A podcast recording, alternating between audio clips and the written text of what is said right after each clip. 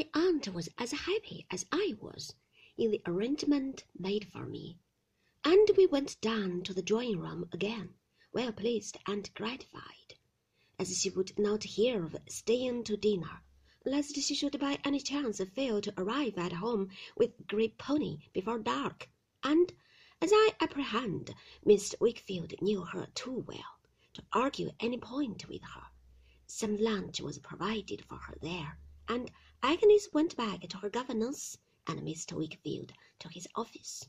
So we were left to take leave of one another without any restraint.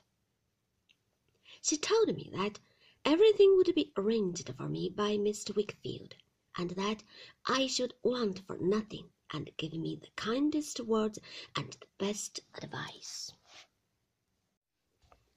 Trot, said my aunt in conclusion, be a credit to yourself, to me, and Mr. Dick, and heaven be with you.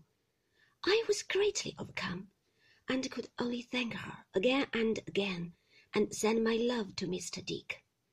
Never, said my aunt, be mean in anything, never be false, never be cruel. Avoid those three vices, Trot, and I can always be hopeful of you. I promised, as well as I could, that I would not abuse her kindness or forget her admonition. The pony's at the door, said my aunt, and I am off. Stay here. With these words, she embraced me hastily and went out of the room, shutting the door after her.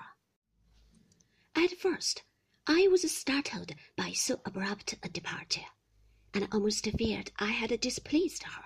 But when I looked into the street and saw how dejectedly she got into the chaise and drove away without looking up, I understood her better and did not do her that injustice.